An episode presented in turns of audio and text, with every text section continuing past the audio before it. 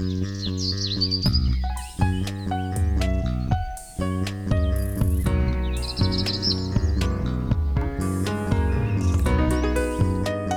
迎收听《来一口垃圾》，我是 Amy，我是心怡。这一集呢，我们想要跟大家聊一聊关于胶囊衣橱这个概念。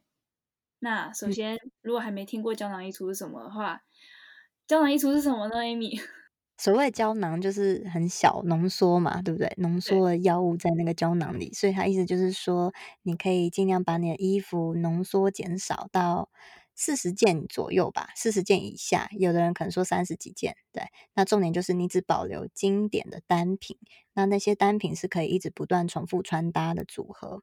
那这样子的话呢，就可以让你减少你所拥有的衣物，可以让你更了解自己的品味，然后去买你真正喜爱需要的东西，这样子。嗯，没错，所以它精华就是用很少衣服，然后重复穿搭出很多种造型。可能每一季的时候会换季，换季的时候再采买一点点，就是新衣服来加进去，让你的那个衣柜永远可以有一点点的新意这样子。然后我有看过一个 project 名称叫三三三 project，就是说每三个月，三个月之内只能用三十三件服饰，然后来做呃重复穿搭。那这三十三件呢？呃，每个人的严格程度不一样，有些人是三十三件，那个上半身、下半身加起来三十三件；有些人是上半身、下半身、帽子、鞋子、包包、饰品加起来只能有三十三件。哇，好严格哦！对，就真的很严格，所以就没有没有太多那个，可能只能有，比方说两两三双鞋之类的，嗯。嗯，我看到的是上半身、下半身还有鞋子，加起来大概三十几，就是什么饰品、项链、帽子那些不算这样子。哦，另外一个还有就是，比方说机能型的衣服不算，例如说你要去上健身房那种运动服就不算，然后内衣那种在里面也不算。嗯，我看到的是有什么睡衣那种也不算。啊，什么？是的，睡内衣没有啦，但是就是运动服啊、睡衣也算。睡衣也算。OK，睡衣哪有人在穿搭？好，反正这个。重点就是要少量的衣服，然后来做多样性的重复穿搭。就是嗯，那这个少量还有这个衣服的范围是多少，大家的定义都各各异，所以就是你就挑选呃适合自己的定义，这样就好了。对，所以可能有些人觉得五十件衣服也很少，那就 五十件吧。嗯，对。重点是你你你调到你舒适的程度，然后对你又觉得没错，这对你生活有带来好处，那就可以了。对，好，嗯、那为什么会开始有所谓胶囊衣橱这个运动呢？其实主要我觉得是两个面向，一个是时尚产业的问题，时尚产业现在出了一个很大的问题是快时尚一直在大量制造，然后还有大量浪费的问题，还有快时尚的背后制作是充满了。血汗工厂的问题，嗯，嗯，这个这个时尚产业问题其实蛮大，我们可能可以另外录一集。但简短的说，就是在二零一五年的十五年内，时尚产业的衣服产量其实是翻倍。但是呢，这些衣服，这数据应该是美国的数据啊，这些衣服八十五趴最后还是进直直接进掩埋场，不是直接进，可能是没多久就进了掩埋场，然后其中只有一趴的衣服是有回收的。那就让我想到了这个，我们之前有录过一集，就消费主义那一集，我们有提到计划性淘汰这件事情。那时尚产业就是为了要一直刺激大家一直购买，然后制造了这样子的所谓的流行，然后让你感觉如果没有跟上流行，就会跟不上流行，就感觉很落伍、很俗气这样子。对，然后甚至时尚产业它是创造了五十二个微季节，那就每个礼拜啊。对，就是每个礼拜就是。推出一个新的季节的意思，所以它它现在季节已经不是春夏秋冬四季了，然后而是 所谓伪季节，让你一直有种啊我已经过季了吗那种焦虑感。真的有人在 follow 吗？可能没有，可是其实这个并不是很明确的说哦，现在是什么春季，现在是夏季这种，而是你可能比方说在网络上看，哎，又发现它又有一个新一季衣服出来，就是他们并不是每三个月才推出新衣服，就他们推出衣服的频率是更高的，嗯。然后这个是时尚产业问题，个人方面的话呢，就是穿衣服的问题，可能会有人，我觉得一定很多女人会这样觉得，就是我觉得衣服超多，我的衣服有超多，衣柜超满的，可是我经常还是觉得我没有衣服可以穿。对啊，不是有人说我的衣服，女人的衣柜里永远少一件衣服，对，我少那件就是你当天要穿的，就是你当天想买那件衣服，就你少那件。哦、我觉得发明这句，我觉得发明这句话真的。对啊，这不就这句话就是满意的借口啊？就我还没，我还少了这件怎样的裙子，或者还少了怎样的鞋子。好，anyway，所以呢，胶囊衣橱就是为了要会有这样子的运动发生，当然是反映了这些背后的这些问题。所以，如果我们实行胶囊衣橱，会有哪些好处呢？当然就是。你刚刚讲的嘛，对于环境方面的话，就可以减少很多浪费啊。然后，然后再来就是说，也可以提高那些衣服的使用率，因为你知道吗？就是做一件衣服，确实是要花很多的成本，不管是人力、金钱或是能源。但是，可能你很快就不要它了，这样实在太浪费。如果你可以那件衣服穿久一点，可以把它拿来很多次的穿搭，就是同一件衣服，你可能每个礼拜可以穿个很多次。那这样子的话就。还对环境带来蛮好的影响啦，对。那那在个人方面的话，就是哇，你衣服衣柜里面的衣服减少了，那你的衣柜就更整齐啦，因为你更容易去整理这些衣服，然后也不会怎么感觉好像衣柜打开就被衣服塞爆这样，然后可能小角落发现啊，原来我有买过这件呢，然后又可能又 不小心买了一件重复的。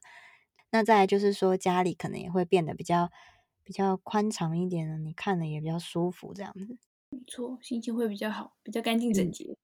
对，然后也可以提升你的自信，因为当你设定了衣服的数量限制之后呢，你每次在买的时候，你就会不会乱买，你就会说，哎，这件衣服我真的喜欢吗？你就会真的去买你很喜欢的风格的衣服，不会是因为可能一时脑波弱，看到啊最近流行什么，然后就马上跟去买，但其实。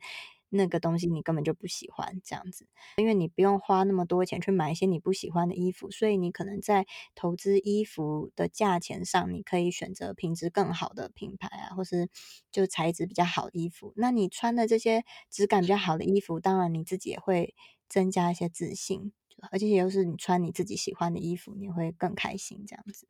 嗯，没错。所以胶囊衣橱的目标就是打造一个虽然里面东西没有很多，但是每一件你都超爱。这样子的衣服衣橱，对，那最后当然就是省钱省时间了。你衣服选择少，你每次出门前就不用哎，到底要穿哪一件？因为也就只有那几件可以搭来搭去，你不用烦恼太多。然后再来就怎么搭都是你自己的风格啊，也可以避免自己乱买衣服的话呢，你就比较少冲动购物的行为嘛，那就可以省钱。没错，嗯，大概就这样吧。好，所以呢。嗯，因为其实市面上有蛮多在讨论胶囊衣橱的这个主题的书，然后我有看了一本书，我觉得他写的挺好的。然后这本书里面有一个有一些自我检测，就是在你准备开始准备你的胶囊衣橱之前，然后有一些问题可以先问自己。这本书是我好像没有看到中文版，这本书英文叫做《The Curated Closet》，然后我就直接来带大家走过一个这个检测。嗯，好。首先，Amy，你也想想看哦。好，你平常有多常穿你不喜欢的衣服？嗯，很长吧。很长。对啊。那那你这么长的理由是因为是你的衣柜里面没有多少件你喜欢的衣服呢？还是你不知道你喜欢什么呢？还是你觉得你知道你喜欢什么，可是你穿起来好像就不是你想象的样子？啊，这问题好长哦。那应该那就直接为什么你没有常穿你喜欢的衣服啊？或者你为什么你经常穿你不喜欢的衣服？嗯，我觉得最主要原因是因为我已经有好几年都一直待在家里当家庭主妇，所以我大部分衣服就是睡衣啊，就居家服，然后可能就是随便穿穿，嗯、呃，因为可能亲戚朋友不要衣服给我要不要说，嗯，好像看起来不错，我就收了，就在家里随便穿而已。但是我觉得这个问我有点不太准，因为我现在也没在工作，什么都在家里。所以如果等到我自己有赚钱，然后常常要出去外面的话，我就会打造一个我自己的衣柜。Okay. 对，我觉得我跟你状况有点像，但是我觉得我们不可以等到我们之后要什么出去赚钱，还是经常抛头露面的时候再来打造，因为我们现在也可以穿的让自己很有自信，即便我们在家里。就是穿着有自信的睡衣，或者或者，因为我们还是会有出门，比方说吃饭，然后或者是跟朋友相聚的时候嘛。就即便出门吃饭，只是跟家人一起吃饭，嗯，我觉得也可以，至少是穿的看起来很，你走出门是觉得走路有风，这样子也是没问题的。嗯嗯，好吧，那我还是有一点啊，就是就是专门为这种跟家人吃饭场合穿的也是有。对，嗯，好，可以。那下一个问题，你自己知道怎样子的那个轮廓形状，然后颜色材质会让你穿起来觉得很舒适、很自信吗？大概知道吧，大概知道，好，很好。嗯，那你是否能够以一句话来描述你的穿衣风格？我喜欢穿舒适简约风格吗？我以前好像很喜欢碎花之类的，然后别人说我穿森林系，嗯、但我觉得到了一定的年纪，嗯、穿那个有点怪，太少女了。那感觉少女啊，对啊，对啊，现在已经老了，所以就 我很喜欢针织衫之类的就是比较看起来绵柔舒服，我不喜欢太硬的材质。OK，好，很明确。嗯、那在你衣柜里面的衣服足够应付你所有的生活形态吗？所有生活形态应该可以吧？嗯、对，我觉得我们两个生活形态就是都是宅在家这样子，嗯、没有出去，出去的机会很少，没有出去工作的时候，对、啊，出去也是休闲，对啊。再来是你衣柜里面的衣服重复穿搭性高吗？嗯，算高哦，因为就是针织毛衣跟牛仔裤，嗯，有很多种，所以就排列组合。OK，那我觉得听起来还挺好。再来是你通常买衣服的时候能够做出聪明的购物决定吗？就是说你会不会冲动购物呢？你买了之后会是否还是很喜爱这些衣服，然后可以经常穿，而且穿很久？好像还好诶，我买衣服会想很久才买，可是有时候买回来之后还是觉得不好看又不喜欢。好，太没效率了。哦哦，那为什么会这样？就明明就已经犹豫很久，但买回来还是不喜欢。好吧，那可能是。应该是这样说，我很少买衣服，最近一次买的衣服就有点冲动购物，所以那件我就没有很喜欢。Oh, okay. 就就是我没有当场试穿，然后回家之后发现它有一个地方我不太喜欢，嗯、所以了解，嗯、所以以后还是要当场试穿一下。对，好像是要，可是我又很懒得试穿，就是镜子前面比一比，嗯，OK，就想说算了。好，嗯啊，那接下来下一个。刚刚的一些就是开始建立衣橱前的检测问题。那接下来下一个是，如果你要开始建立你的衣橱前，你可以实际操作一个小测试，就是你记录一下你自己两周内的穿搭，应该是指外出穿穿搭，因为如果你都宅在家，就都是睡衣。所以，毕竟这本书还是写给大家看，一般人看嘛。那一般人平常周间都是要出门的，不像我们两个。对。好，有自信的睡衣穿搭。对，OK，所以呢，先记录自己两周的服装穿搭，然后回答下面的问题。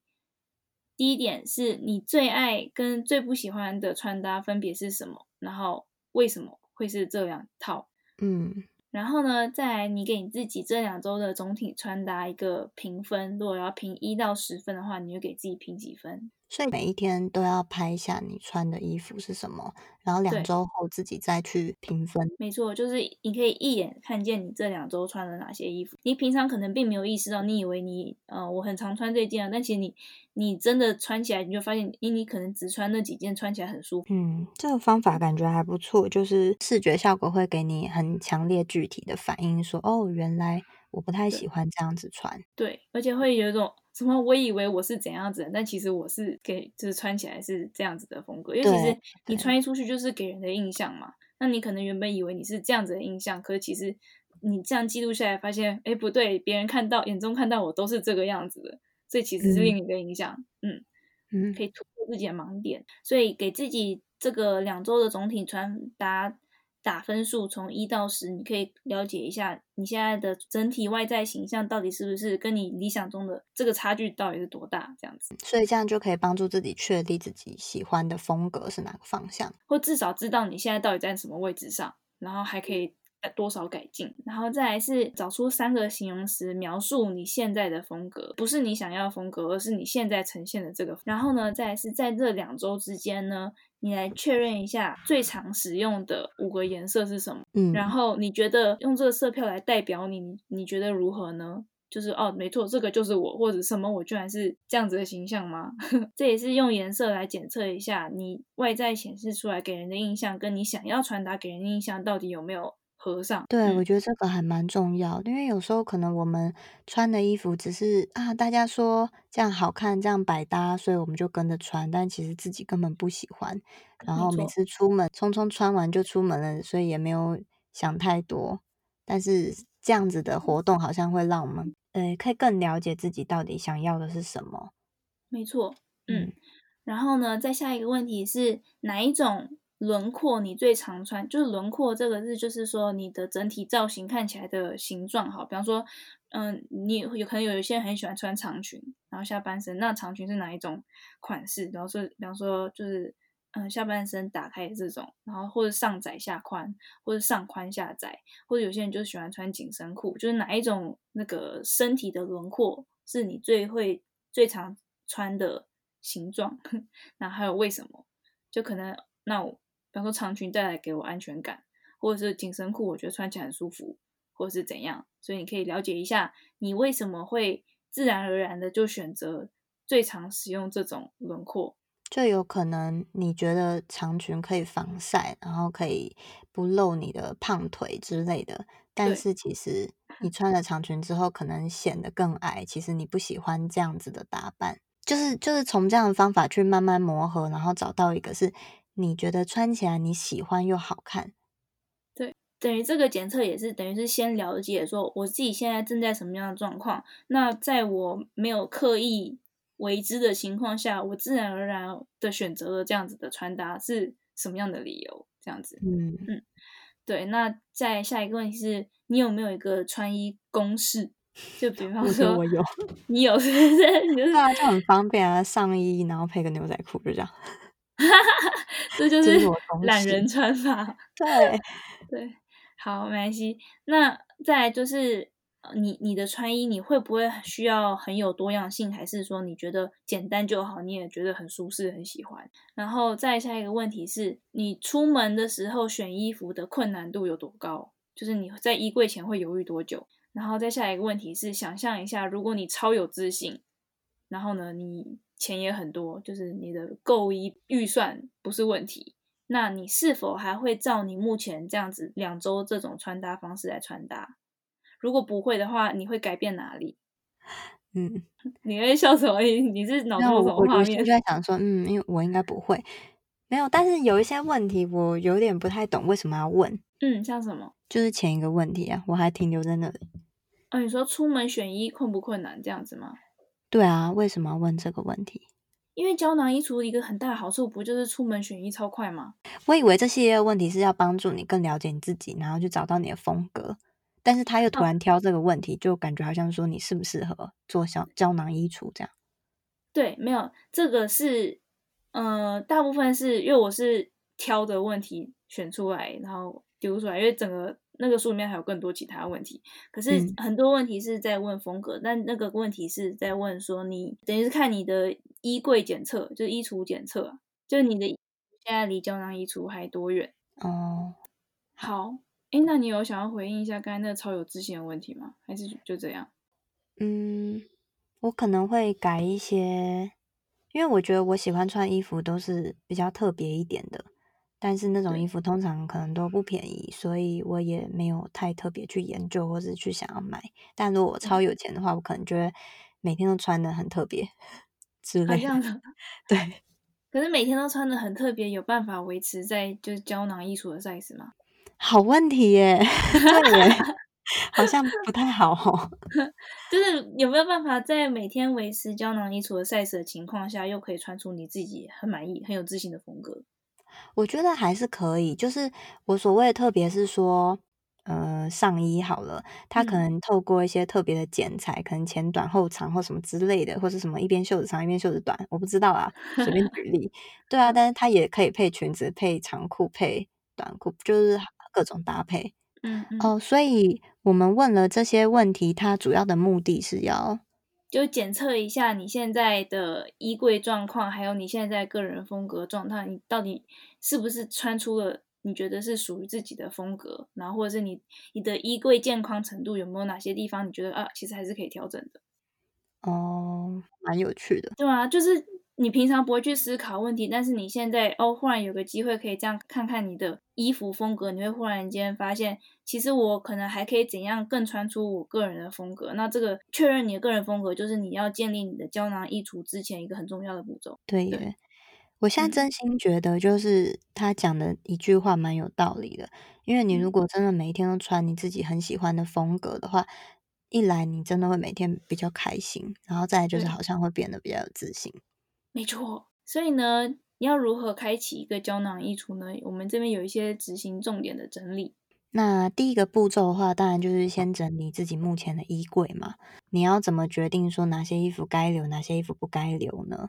就是你可以把衣服分成四类，第一类就是你喜欢的，第二类就是你觉得这个衣服是有特殊意义的，有一些纪念意义，可能是朋友送给你的衣服之类的。第三个就是你真的不喜欢，或是说你觉得嗯你的肤色啊什么不太适合穿这种款式。第四个就是你觉得有点犹豫不决，就好像没有很喜欢，但是又觉得这种衣服很实用，应该要留下。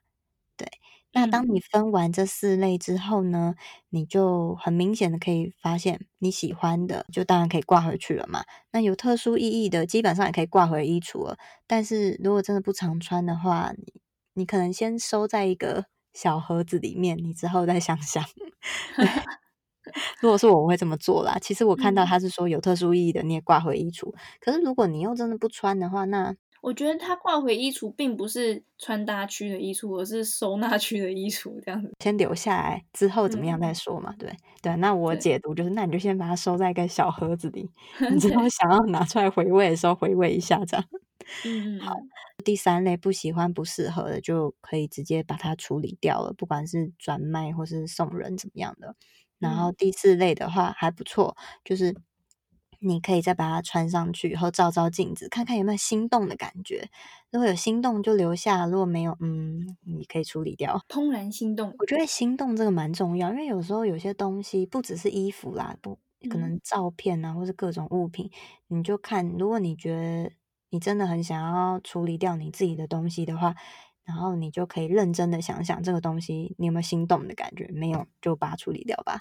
这样子你可以很有效率的整理好自己过多的物品。所以简单的说，就是最后目标是整个衣橱呢，只留下你最爱的衣服。对，购买的时候你就是不要因为脑波弱，然后为了特价而买，然后也不要买那些你穿起来会其实会觉得。不舒服的衣服，或者你的衣柜里面，你在清衣服的时候，你没有必要留着不对的 size，比方说五年前还很苗条的时候穿得下的裤子，这种你就让它走吧。或者是有些衣服可能那时候买的时候很贵，但其实你并没有很爱，那你会觉得说我才穿过几次而已，那如果就把它转卖掉，感觉或者是送人，感觉那我当时的投资到底是？或者是你衣服已经很破旧的话，你就也是让它走了，就不要再留了。可是其实我一直有个困扰，哎，就我会留一些衣服是可能 size 不合，嗯、因为我以前还蛮瘦的嘛。然后你现在还是很瘦啊？你在说什么？哦、因为我现在手臂很胖。好，然后重点就是它 size 不合，但是我还是把它留下，因为我就想说我哪一天会把它修改成适合我的 size，但是我就留在那边，但是我又不不去修改它。我觉得我知道这种状况，因为我也有，但是这种其实就是欠缺行动力啊，就是该把它拿去修改了。好，我我我衣柜里真的还蛮多这种东西，就过大过长。我觉得你给自己定一个 deadline，比方说，如果三个月内我还没有把它拿去修改的话，我就跟他 say goodbye。哦，好好，好像不错。嗯，除了刚刚说衣服分类以外，其实我们在考量衣服的时候，还有两件事情可以去想，例如说，可以从日常需求来出发。就是可能一个礼拜每天都要出去工作的话，那你可能就会多留下一些工作需要的衣服。然后像有一些那种啊，为了参加婚礼就只穿过一次那种小洋装的话，或许你就可以把它处理掉，因为你可能两三年后才再穿一次，这样吧。这种两三年后才需要穿一次的，强烈推荐你用租的，就不用买了。对，虽然说你很喜欢它，应该就这样吧，但我还是觉得好舍不得哦。处理掉让别人穿，你放着不穿，它也是会那个泛黄。天哪，可是你不觉得这样很真的很奇怪吗？就是你真的很喜欢这件衣服，然后它又是洋装，嗯、所以可能穿起来会很好看。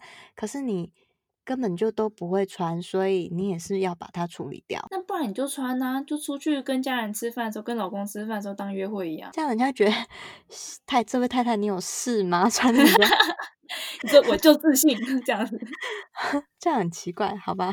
讲一下。反正这一点的重点就是要你的衣柜的组成要符合自己的生活形态啊。然后我生活形态就是很 casual，没有什么正式的场合，所以那我的衣柜的正式场合衣服也就不需要太多，大部分都是。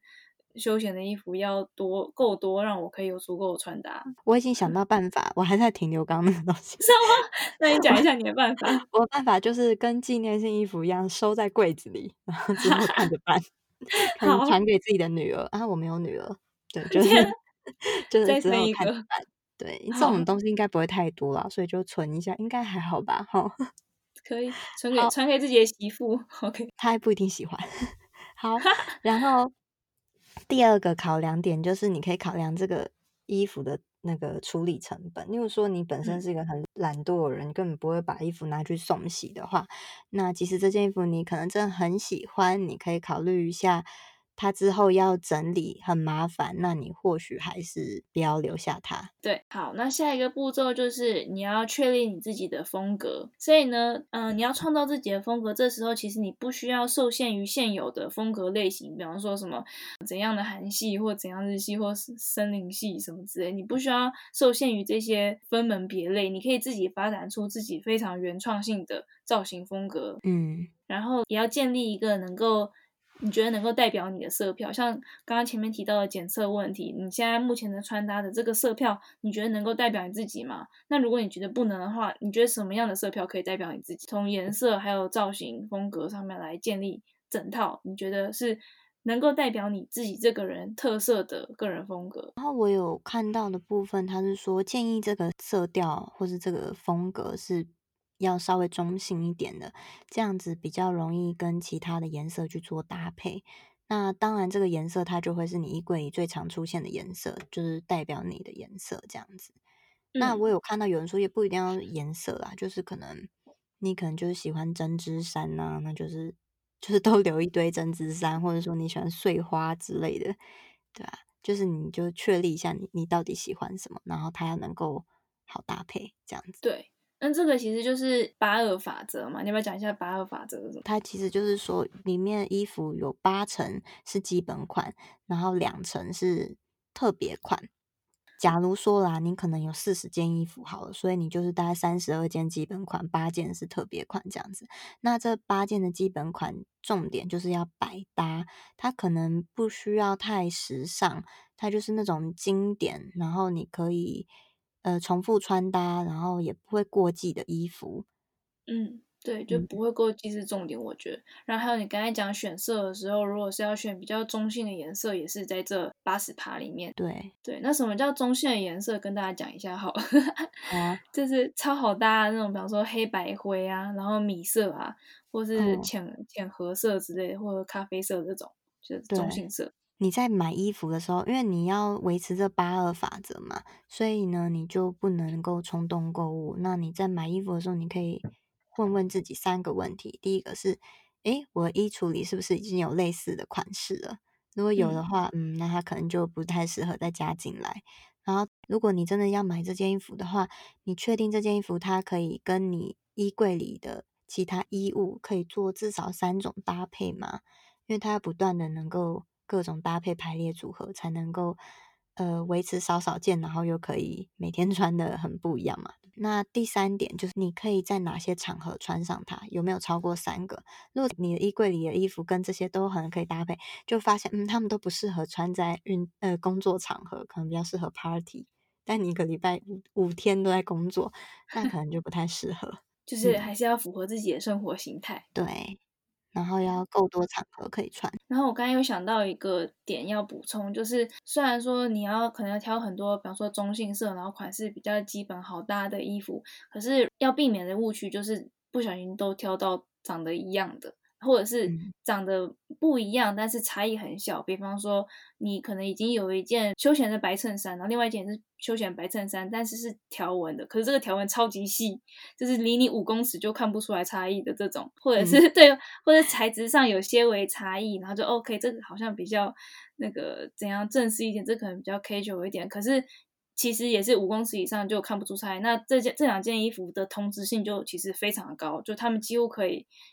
几乎可以互相取代。那如果你有很多类似这样子的，比方说，哦，这件我有一个黑的 T 恤，然后但是我另外一件黑的几乎也是 T 恤，就是它的整体外形看起来差不多，让人五公尺之外就分辨不出来的话，那你如果还要维持胶囊衣橱只有三十三件，就会很为难，你就会很少从那个很难做出多样性的重复穿搭。但是。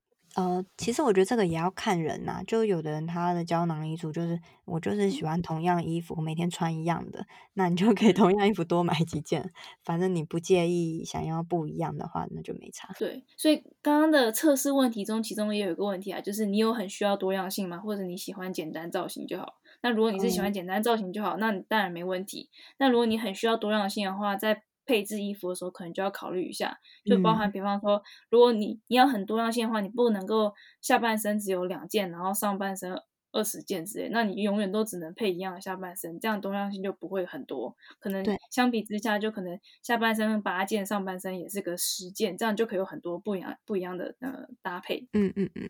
我们刚刚讲到是一些基本款的部分嘛，另外的两层就是要选一些搭配性高的特别款，就可能要找一些比较存在感强烈的单品。例如说，你前面都是一些素色的 T 恤好了，那你可能要有一个嗯很亮眼，或者说比较特别的，像是什么皮外套啊，或者西装外套之类的。那或者是说可以有一个、嗯、呃百褶裙啊，就是一些比较强烈感高一点的单品去做搭配。就会感觉啊，你这人好像蛮会穿搭，就是不会太透明。对对对，就是又有特色的感觉。对，那所以、嗯、那个在二十趴之内也是可以展现你想要凸显个人特色的色票的时候。比方说，我就是想要我喜欢宝蓝色，那你可能在这二十趴的单品中可以有个宝蓝色的什么宝蓝色的上衣或宝蓝色的西装外套之类的。就很强烈的主角级的单，对，就会有种画龙点睛的效果。没错。那最后一个步骤当然就是沿用上季的衣服啦，因为呃胶囊衣橱的概念其实是每一季会换衣服，但是它最主要还是要你能够环保、重复使用。当然，你可能从夏季转换到秋冬的时候，你就可以再去看一下，哎，去年的秋冬衣服有哪一些是嗯又可以再继续重新穿搭的，就尽量还是都穿之前的。然后你可能真的有想要啊，今年流行真的很不一样的话，就是可以再多添购几件，就不要、嗯、不要 太多啊，不可以 不可以叫人家不要买太多，就是再添购几件特别的，然后来凸显你今年整个不一样的特色，这样子。因为当初大家开始会发起这样子的运动，当然就是为了我们想要解决这个快时尚，一直买、一直换、一直丢。的问题，如果你想要执行胶囊衣橱，比方三十三件穿三个月，但是你不可能，比方说一年有四季，这四季的三十三件都是完全不一样的三十三件，这样就还是一样非常的 浪费。然后每一季都是再丢三十三件，再穿三十三件，不可能是这样。但是一定会有一些重复穿搭、穿搭性很高的。衣服，比方说一件白 T 好了，你春春夏秋冬其实都可以穿，那这件衣服可能就可以一直一直沿用上一季这样。对啊，其实胶囊衣橱真正的精髓就在于你要怎么环保又时尚，就是你可以重复的穿这些衣服，嗯、可是你又可以每一次都展现个人的特色，然后不太一样。好，所以以结论来说呢，胶囊衣橱如果你要实行的话呢，你就是要买。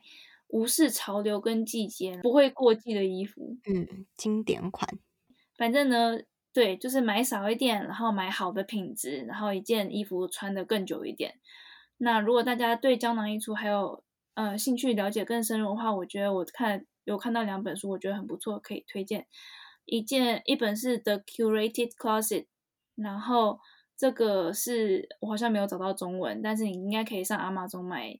电子书版本的英文版，另外一个是 The Capsule Wardrobe，然后作者是 Wendy Mark，他好像我记得有看到中文版，嗯，可以去看看。嗯、然后两本的切入点不太一样，Wendy Mark 比较是着重在如何用很少的单品，然后创造出很多不同看起来很重复性很低的呃造型。然后另外一个的 Curated classes 是 Anouska Reese，这是作者，然后他是。呃，比较着重在你要找到自己的个人风格，所以你的风格你想要多样还是简单，就是这都是 up to you。嗯，那或者是说你也可以从网络上找，现在其实还蛮流行做胶囊衣橱的，网络上有很多人分享，就是他实际、嗯、实际执行胶囊衣橱的心得，然后他也可以提供他的衣物清单，不一定要全部跟他一样，就是找到适合自己的，但是都可以参考看看。嗯好，所以呢，如果你们已经有人在实行胶囊衣橱，或者是对胶囊衣橱很有很有兴趣，想要找人讨论的话，欢迎来我们的 IG 找我们。我们的 IG 账号是 Laiecology，L A I E C O L O G Y。我们的 email 是 Laiecology，L A I E C O L O G Y at gmail.com。好，那就期待你们的留言。那我们下一集见。嗯，拜拜。